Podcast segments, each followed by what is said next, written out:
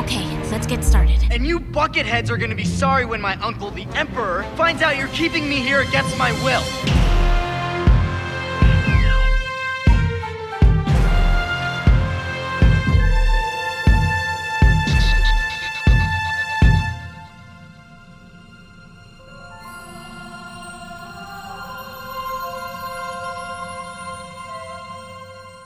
Vor langer, langer Zeit in einer mittelgroßen Stadt im Ruhrgebiet steht Darth Vader.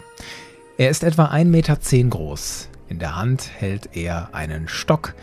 Darth Vader bin ich. Es muss so 1983, 84 sein. Ich bin also vier oder fünf Jahre alt. Und wir sind gerade in meiner allerersten Erinnerung daran, dass ich irgendwas spiele. Es gibt da ein Duell. Vor mir ist ein anderes Kind. Ich weiß nicht mehr genau, wen ich da sehe. Es kann Nachbarjunge gewesen sein. Es kann auch mein Bruder gewesen sein. Weiß ich nicht genau. Was ich aber weiß, ist, dass ich in diesem Moment voll in meiner Rolle bin und dieses Duell unbedingt gewinnen will. Und zwar so, wie ich glaube, dass es der dunkle Lord tun würde. Was tue ich also? Einen Machtwürgegriff? Nein. Einen mächtigen Hieb mit dem Laserstock? Nein. Force Push vielleicht? Nein. Was tue ich? Ich puste kräftig. Ich atme laut aus, weil ich dachte, das ist Darth Vaders Superkraft. Der kann die Leute wegpusten. Viel zu lernen der kleine Kevin noch hatte, er war halt klein. Sein persönliches Universum und auch sein Star Wars-Universum würden mit der Zeit aber immer größer werden. Und es gehört für mich zu der großen Faszination von Star Wars, dass es bis heute nicht aufhört, größer zu werden, auch für mich persönlich. Es begleitet mich, es leitet mich auch, es inspiriert mich immer wieder neu, mit Vergewisserung, mit Spaß und Unterhaltung, auch wenn die Diskussion drumherum manchmal hitzig sein kann. Schaut euch dieses Jahr 2021 an. Ein Jahr, in dem es gar keinen großen neuen Film gab. Ein Jahr, in dem es kein großes erzählendes Spiel gab. Es gab trotzdem Sternzerstörer große Mengen an offiziellen neuen Inhalten. Vor allem The Bad Batch, The High Republic, Visions und natürlich die Terrifying Tales, Daneben noch jede Menge anderen Lesestoff. Die neue Thrawn-Trilogie zum Beispiel ging zu Ende. Der Krieg der Kopfgeldjäger. Und dann kam da ja noch die Vorfreude auf The Book of Boba Fett und all die Serien, die nächstes Jahr starten oder weitergehen. Obi-Wan Kenobi, Endor, The Mandalorian. Oder was dieses Jahr auch passiert ist, es sind inoffizielle Dinge erschienen, wie das Fan-Remake von TIE Fighter. Das waren alles Anlässe, wo die bekannte Star Wars-Geschichte um die Ecke gebogen ist und wir neue Seiten entdecken konnten. Und dabei kommt für mich auch immer wieder der Kern von Star Wars raus, das, was Star Wars gut macht und warum ich Star Wars liebe. Lasst mich mal zum Ende dieses Jahres näher drauf schauen, was das ist und was es besonders dieses Jahr war, was Star Wars so gut macht. Star Wars ist eine große Reihe von Abenteuern, serienhaft, episodenhaft erzählt, mit einer sehr großen Breite. Da gibt es düstere Geschichten, bedeutsame Momente, aufregende Momente und super schräge Momente, die aber auch dann, wenn sie schräg sind, mit einer großen Ernsthaftigkeit erzählt werden. Es ist immer beides. Eine Geschichte, in der Mythologie, Philosophie, Religion und Politik eine wichtige Rolle spielen und gleichzeitig ein ulkiges, breiges Weltraumabenteuer mit Schneckengangstern und Walrossleuten. Da gibt es keinen Kompromiss, es ist immer beides. Nehmen wir mal Beispiele für das aufregende Abenteuer, was so wichtig ist bei Star Wars. Für viele von uns ist ja die Action der erste Eintrittspunkt dafür, dass wir Star Wars cool finden. Nicht umsonst habe ich als kleiner Junge zuerst Darth Vader nachgespielt und nicht zum Beispiel Jabba oder einen Agnord. Unter anderem deswegen fangen so viele Filme und Serien auch mit großen Action-Momenten an. Das war dieses Jahr nicht anders. The Bad Batch fing an mit dem Clone Wars typischen Intro, das auf die Schlacht von Color hinleitet.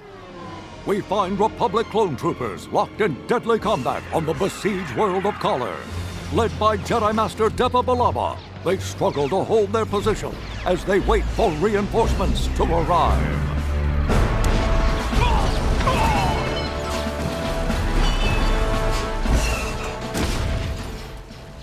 Damit sind wir nicht nur mittendrin in diesen Wirren der Klonkriege, wir sehen auch die Bad Batch nochmal in ihrer Welt, darin, wofür sie gemacht sind, wie sie auch als Team funktionieren.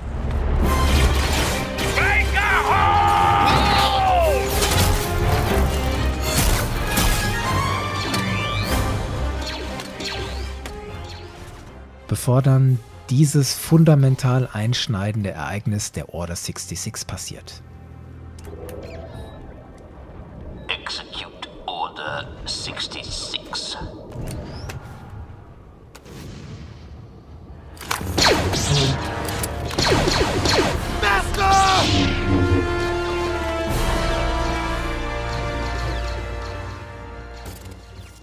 Bad Batch ist voll von denkwürdigen Action-Momenten. Das Gefecht rund um das Veneter-Triebwerk auf Braca, das Duell zwischen Cat Bane und Hunter, der Kampf zwischen Cat Bane und Fennec Shand, der ATTI-Panzerhäuserkampf auf Raxus, die Szenen, als die Clone Force 99 das Ausbildungszentrum der neuen TK Stormtrooper infiltriert, um Gregor zu befreien, wo dann die Bad Batch gegen Klonkommandos und Stormtrooper kämpft, während ihr Schiff von Wee-Wings gejagt wird.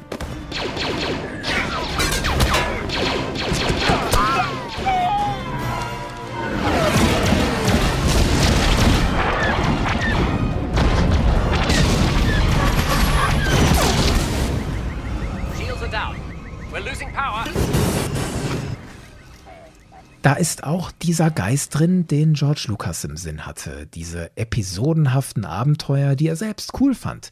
Flash Gordon, Kommando Cody, Westernfilme.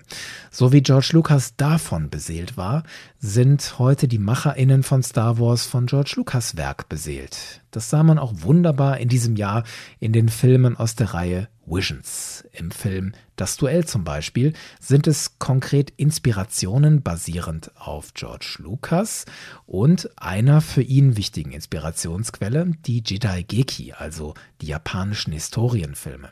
Die Geschichte eines einsamen Wanderers, dem herrenlosen Samurai, dem Ronin, der einem Dorf gegen eine Banditenbande hilft mit klassischen Elementen darin wie dem Einfluss von Wetter. Der Ronin ist oft eingehüllt in Rauch, Staub oder Nebel. Dieser mysteriöse Charakter, der sich einem anderen mysteriösen Charakter stellt, dieser Sith Lady, mit fabelhaft inszenierter Action, zum Beispiel als der Ronin den Lichtschwerthieb seiner Kontrahentin mit der Hand abfängt. What?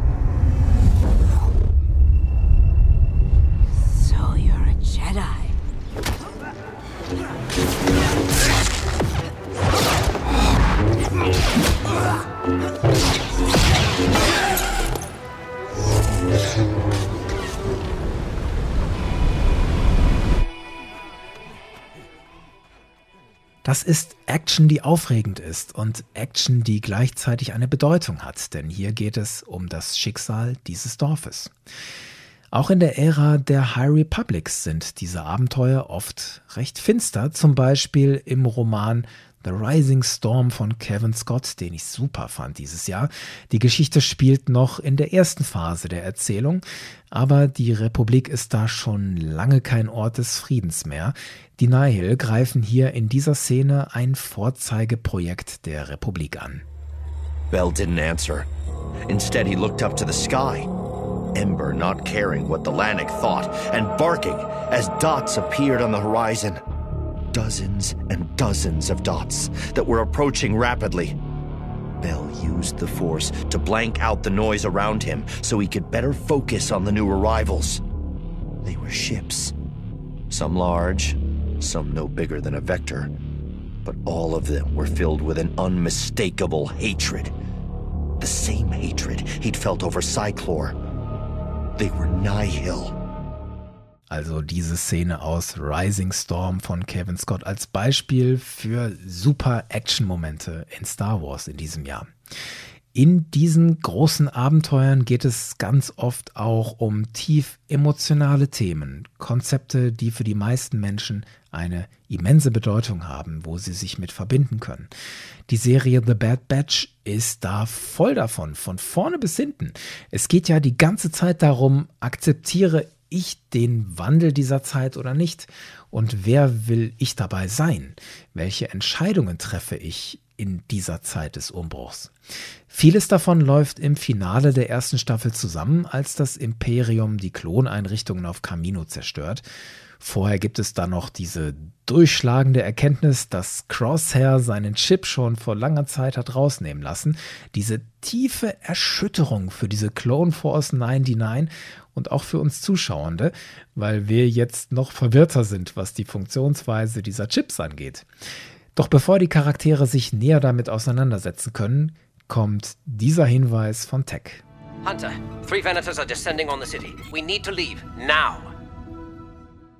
Es folgt ein kurzer Befehl von Hunter, dass sie Crosshair jetzt mitnehmen, gefolgt von einer kurzen Verständigung zwischen Hunter und Omega. Es gibt nur dieses kurze Nicken zwischen den beiden, nachdem die beiden sich vorher gefühlt am Ende jeder Folge auseinandergesetzt haben. Wie verhalte ich mich jetzt richtig? Wann helfe ich? Wann halte ich mich da raus? Da haben die beiden jetzt so viel voneinander gelernt, dass jetzt in diesem Moment völlig klar ist, egal was Crosshair zuletzt gemacht hat, er ist einer von uns, wir müssen ihm helfen, wir nehmen ihn natürlich mit. Das korrespondiert sowas von mit Luke Skywalker hilft seinem Vater in Episode 6, weil er spürt, dass noch Gutes in ihm ist. Das korrespondiert auch mit Obi-Wan Kenobi, der dem sterbenden Maul noch im Arm hält und ein bisschen Zuversicht spendet. Obwohl Maul Obi-Wan Kenobi im Leben so viel Schmerz beigefügt hat. Ich meine, er hat seine große Liebe Satine Kreese getötet und er hat Obi-Wans Meister Qui-Gon getötet. Trotzdem bringt Obi-Wan diese Kraft auf, diesem bösen Maul noch Güte zukommen zu lassen.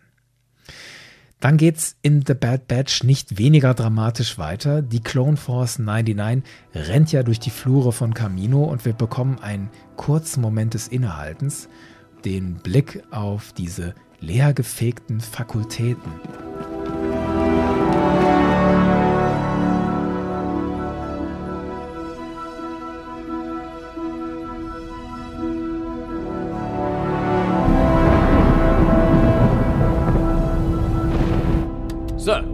Position. Open fire.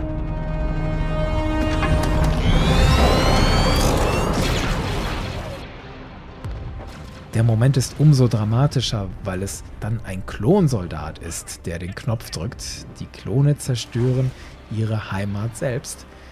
Und ein bisschen verliere auch ich als Fan ein Stück emotionale Heimat. Das ist auch so ein bisschen mein Camino.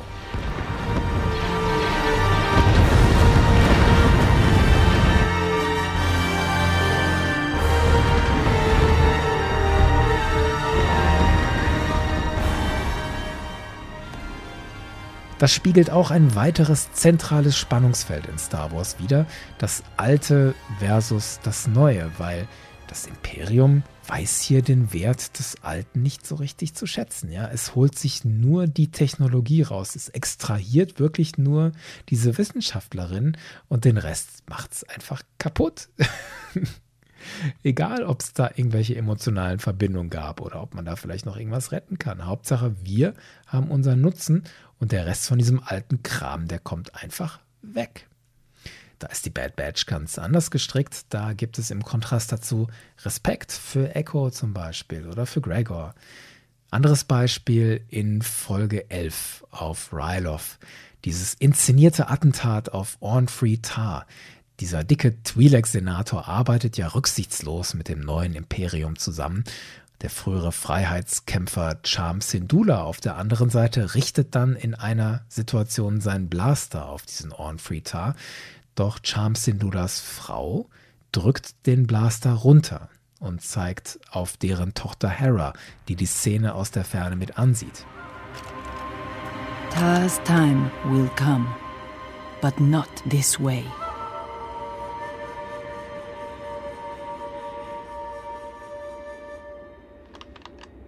Der Gedanke dabei ist, wenn unsere Tochter jetzt sieht, wie du diesen Typen da abknallst, hat das unvorhersehbare Konsequenzen für mich, für dich, für Rylov und vor allen Dingen für Hera. Was wird die für ein Mensch werden? Was wird die für eine Haltung haben zu uns, zu dir, zu ihrem Vater? Wir leben unseren Kindern hier etwas vor. So wie Ray in Episode 9 mit ihrer Lebensenergie die Schlange heilt und BB-8 schaut sich das später ab und heilt dann mit seiner Energie den kleinen Dio. Gleichzeitig kommt in dieser Attentatszene die Ruchlosigkeit des Imperiums super rüber, verkörpert durch diesen Admiral Rampart, der Crosshair den Befehl gibt, Ornfrey Tada selbst zu erschießen. Thank you for playing your part, Senator.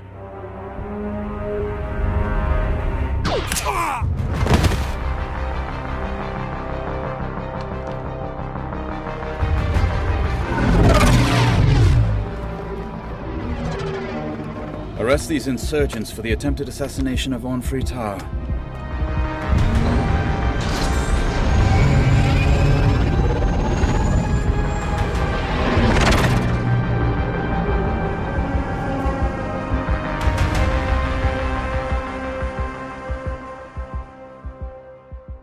Hier gehen die Bösen klassisch über Leichen für ihren eigenen vermeintlichen Vorteil und ihren vermeintlichen schnellen Erfolg. Am Ende füttern sie aber nur das, was eine neue Rebellion auf Rylov wird, plus eine Rebellion in den eigenen Reihen. Es ist der Moment, als der Clone Captain Hauser seine Befehle verweigert.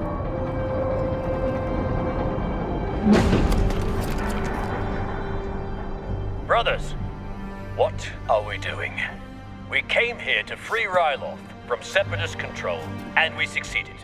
But look around you. We're now being ordered to target the very people we swore to protect, and I will not be a part of it any longer. Who will stand with me?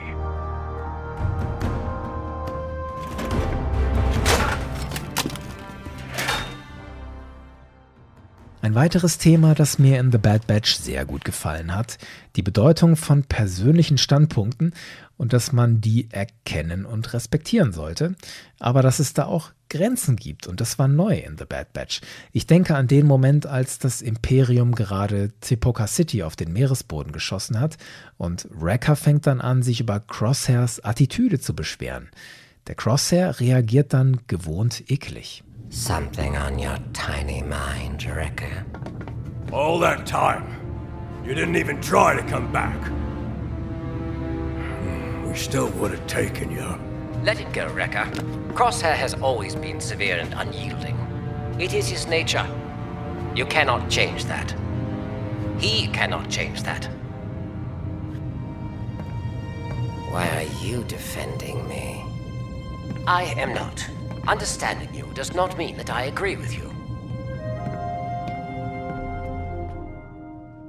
Tag bringt hier rüber, ich verstehe deinen Standpunkt, ich stimme dir nicht zu, weil ich gesehen habe, was das Imperium mit den Welten da draußen macht, aber ich akzeptiere, dass du so bist. Mit dieser Haltung finden beide dann trotz ihrer Differenzen genug Gemeinsamkeiten, um temporär zusammenzuarbeiten.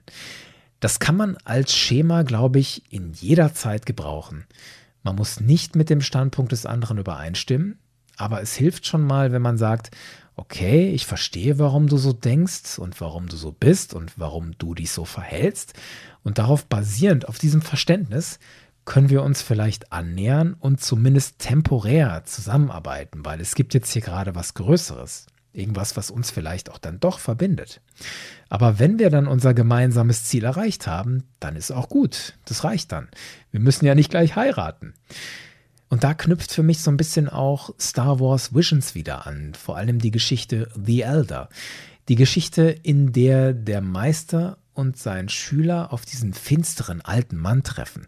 Da geht es ja dann sehr stark darum, welchen Sinn und Zweck haben Macht und Stärke.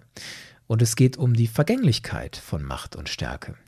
Der Meister, der den Alten schließlich besiegt, stellt ja klar, ich war nicht derjenige, der den Alten besiegt hat, sondern die Zeit.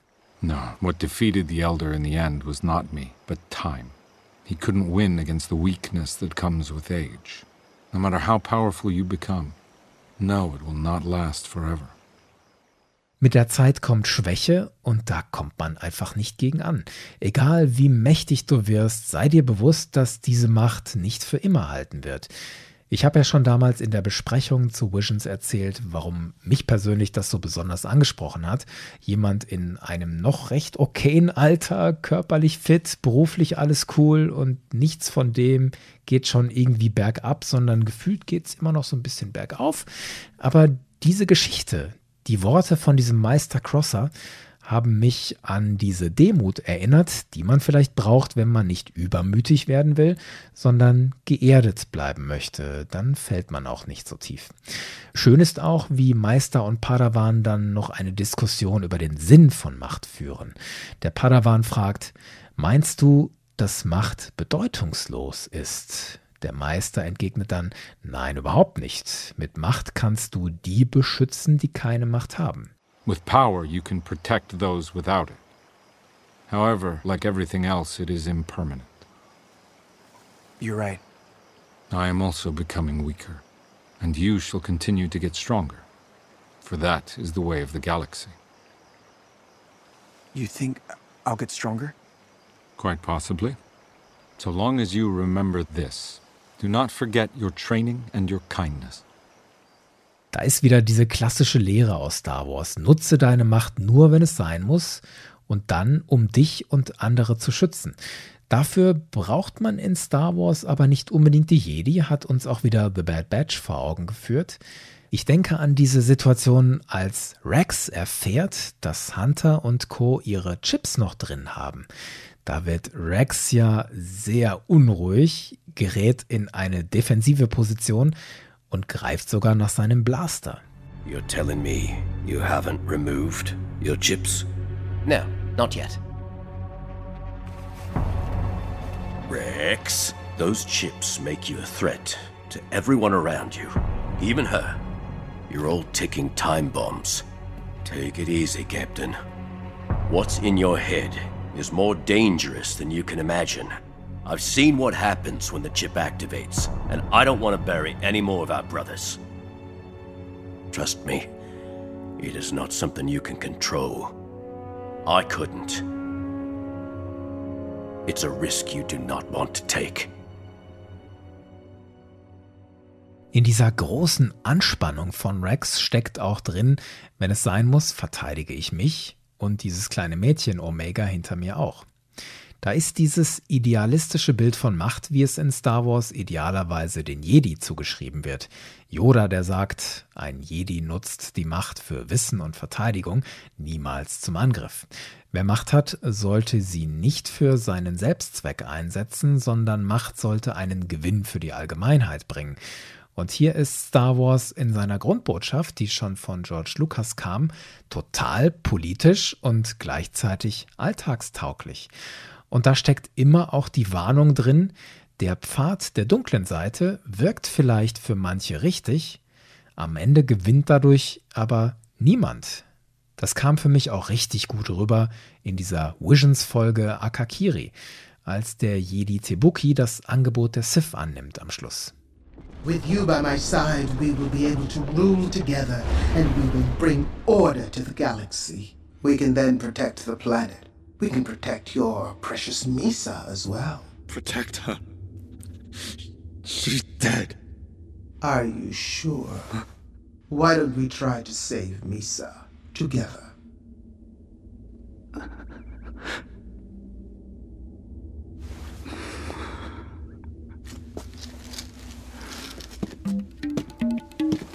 Please, help me save her, my master.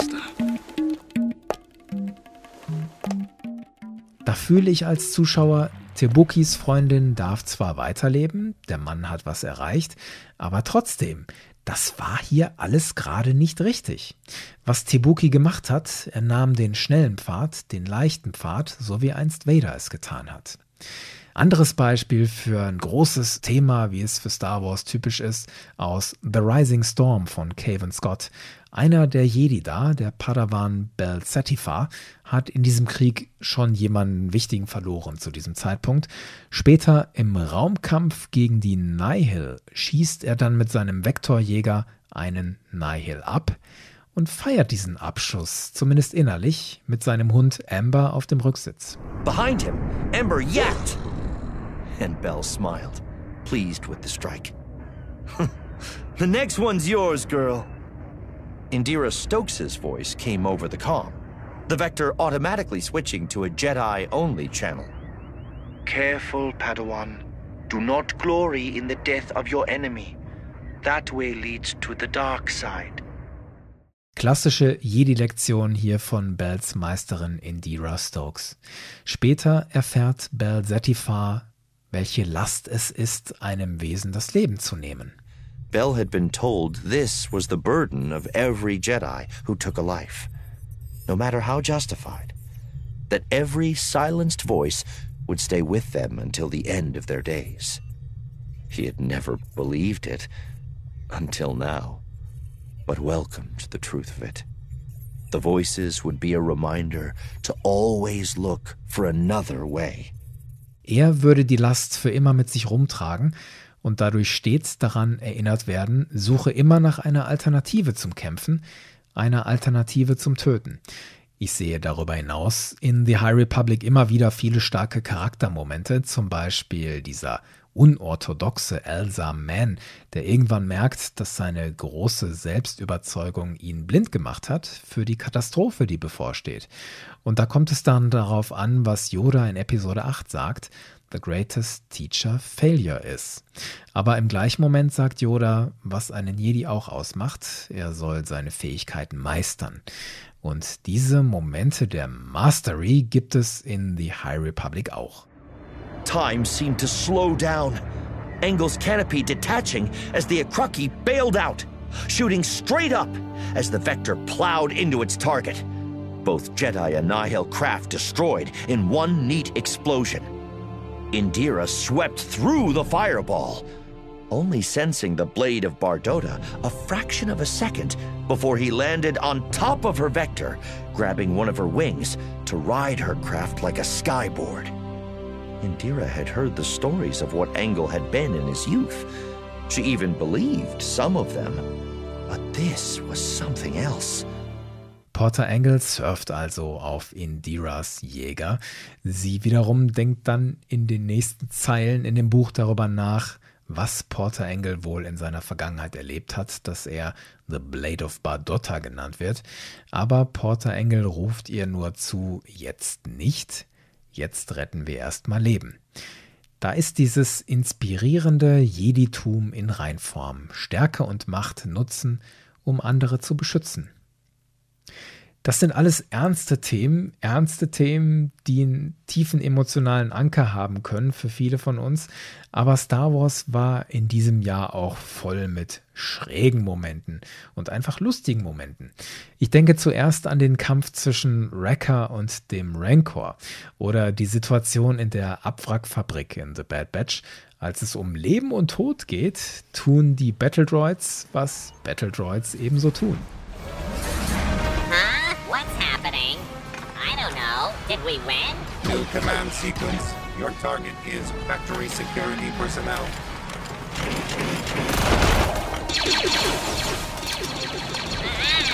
Orders are orders.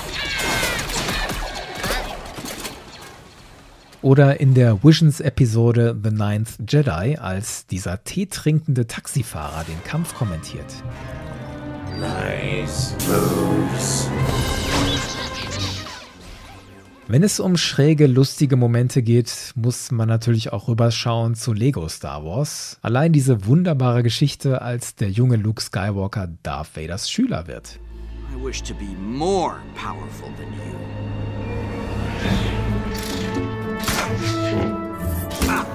Your eyes can deceive you.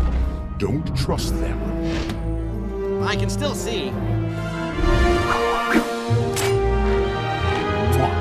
For luck.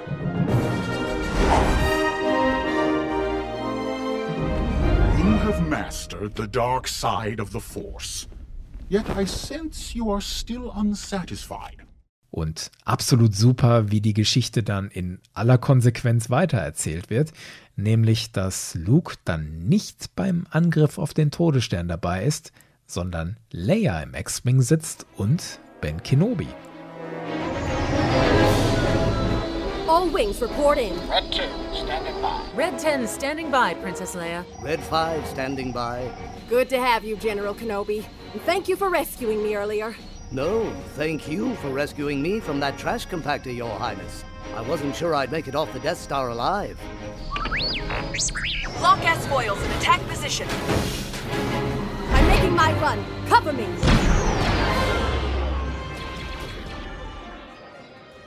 Für solche schrägen Momente in Star Wars sind in diesem Jahr für mich auch wieder die Comics super gewesen.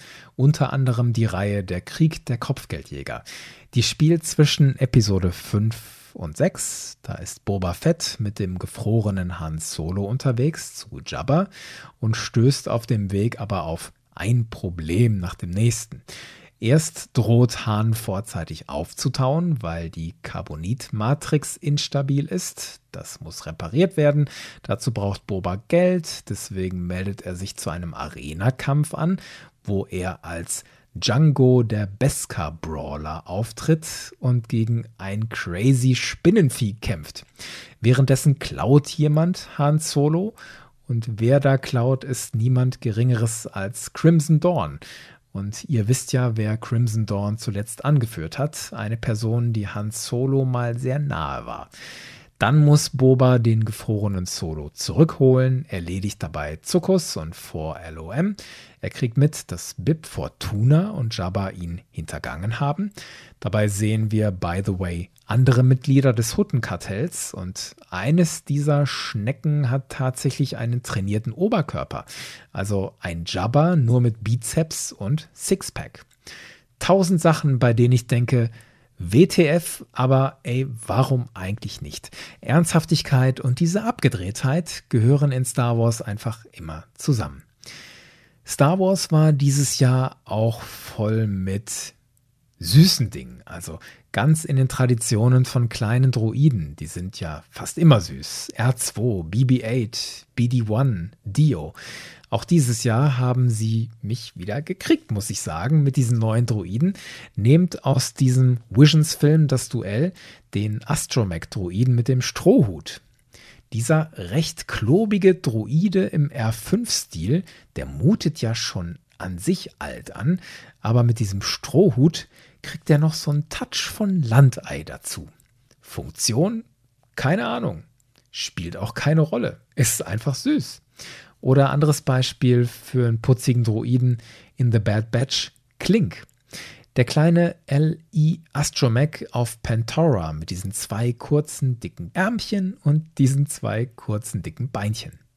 Selbst Darth Vader kann süß sein, wenn er in Lego gekleidet ist. Denkt mal an den Moment aus den Terrifying Tales, als Vader dem Imperator ganz stolz auf Mustafa seine Festung zeigt.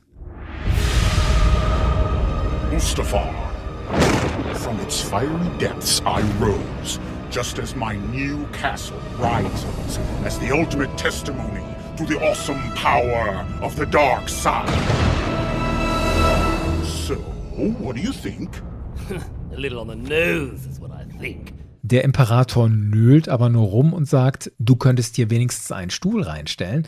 Und Vader senkt dann enttäuscht den Kopf und sagt nur, oh. Look at this place. You could really use something. Anything. A chair, perhaps. Oh. Anderer Moment, als Poe Dameron sich das Castle ansieht und die Statue von Darth Vader dann diese Fehlfunktion hat. The troopers set the mood the second you walk in. And I got 'em all. Storm, Shore, Scout, Snow, Death, even my own creation, the Skello Trooper. Feel the power of the dark side, of the dark side, of the dark side, of the dark side, of the dark I'll show you a dark side. Das alles macht für mich Star Wars so richtig gut. Und da hat es 2021 auch ordentlich geliefert. Seine Geschichten sind immer verbunden mit diesen großen Themen, zu denen die meisten von uns irgendeinen tiefen emotionalen, persönlichen Bezug herstellen können, also Familie, Heranwachsen, Altwerden, Wut, Trauer, Angst. Wie geht die junge Generation mit dem Gepäck um, das die Vorgänger hinterlassen haben? Wie bemisst sich der Wert von etwas Altem versus etwas Neuem? Und dazu immer wieder die Warnung, egoistisch sein, Macht nur um der Macht willen, das alles lohnt sich nicht. Die dunkle Seite ist der falsche Weg. Dagegen setzt Star Wars immer die Botschaft von Kooperation und Hoffnung.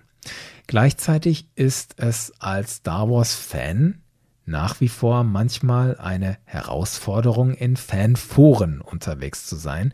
Foren oder Chatgruppen, wo mindestens alle zwei Wochen immer die üblichen Verdächtigen wie aus dem Nichts irgendwas gegen die drei Sequel-Filme posten. Egal, ob es gerade Sinn macht oder nicht, ob es gerade passt oder nicht, irgendwer stellt irgendwas raus und verbindet es immer gleich mit dem Hinweis, XY ist zwar cool, aber die Sequels waren Schrott. Versteht mich nicht falsch, natürlich kann jeder Mensch sagen, die letzten Jedi oder The Rise of Skywalker, das war nicht mein Film. Klar. Aber muss man das immer wieder sagen? auch ungefragt. ich meine, übertrag das mal auf ein Essen, auf ein Buffet. Da gibt es Salat, da gibt es Gemüse, Hühnchen, Pizza, Eis, alles Mögliche. Und natürlich nimmt sich jeder das, was er gerne isst oder sie gerne isst und lässt die anderen Sachen liegen. Du nimmst vielleicht die Pizza vom Italiener, weil du die magst. Wie ist es dann für dich, wenn der Typ neben dir sagt, die Pizza da ist ungenießbar und die Frau oder der Mann, die oder der die Pizzeria betreibt, muss sofort gefeuert werden? Der Typ macht sogar ein Video, in dem er sagt, die Pizza ist furchtbar und der oder die Inhaberin gehört gefälligst gefeuert. Und in Zukunft vergleicht der Typ jedes Essen, das er isst, mit dieser Pizza. Das Hühnchen ist super, viel besser als die Pizza, und die Inhaberin der Pizzeria gehört gefälligst gefeuert. Bei Star Wars ist es das Gleiche. Also, lasst mich doch einfach in Zukunft meine Sequel-Pizza essen und die anderen Leute auch. Ich werde in Zukunft auch kein böses Wort mehr über den Thrawn von Timothy Zahn verlieren. Alles klar, versprochen. Manchmal reicht es aber vielleicht nicht, einfach nur zu schweigen und für sich zu sein.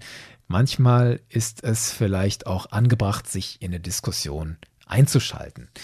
Ein relativ junges Beispiel, wenn ich das hier aufnehme, ist die Diskussion über das Entwicklerstudio, das hinter dem angekündigten Star Wars-Spiel Eclipse steht. Da sagen jetzt mehrere Star Wars-Fangruppen, YouTuber, Podcaster und so weiter, solange bei dem Entwicklerstudio Quantic Dream der Chef David Cage immer noch Chef ist und dieses Projekt leitet, werden wir nicht über Eclipse berichten. Was dahinter steckt, das fasse ich mal kurz zusammen. Es gibt schon länger Vorwürfe gegen das Führungsteam bei Quantic Dream, insbesondere dessen Gründer David Cage. Da geht es um Sexismus, Rassismus und Homophobie, relativ schwere Vorwürfe. Und ich persönlich finde es stand jetzt aber sehr schwierig, da eine eigene Haltung zu finden. Denn ich habe zu dem Thema überwiegend Berichte gelesen, bei denen die Quellenlage zum Teil nicht transparent ist. Was mir da fehlt, sind zwei direkte Stellungnahmen von Opfern. Und gib mir bitte auch eine direkte Reaktion von diesem David Cage, also wirklich ein direktes Zitat und nicht immer nur dieses reportedly basierend auf Vorgängen, die auch schon fünf oder mehr Jahre zurückliegen. Ich will das nicht runterspielen. Ja, die Dinge, die in den Berichten geschildert werden, die sind wirklich ekelhaft. Also Mitarbeiterinnen sollen bei Quantic Dream in Bildern zu Sexobjekten herabgestuft worden sein. Cage selbst soll gesagt haben, dass, Zitat, Schwuchteln in seinen Spielen keinen Platz haben. Wenn das stimmt, dann ist das menschenverachtend, gehört verdammt und David Cage und Co. sollen gefälligst dazu stehen und mindestens auf allen Knien um Verzeihung bitten. Aber was ist, wenn diese Vorwürfe doch konstruiert sind oder in Teilen konstruiert sind von ein oder zwei Leuten, die aus Gründen einen Hass auf die Firma haben? Ist diese Möglichkeit zum jetzigen Zeitpunkt ganz ausgeschlossen? Gleichzeitig tut es mit Blick auf die Opfer auch immer weh, dass man solche Unschuldsvermutungen überhaupt stellen muss.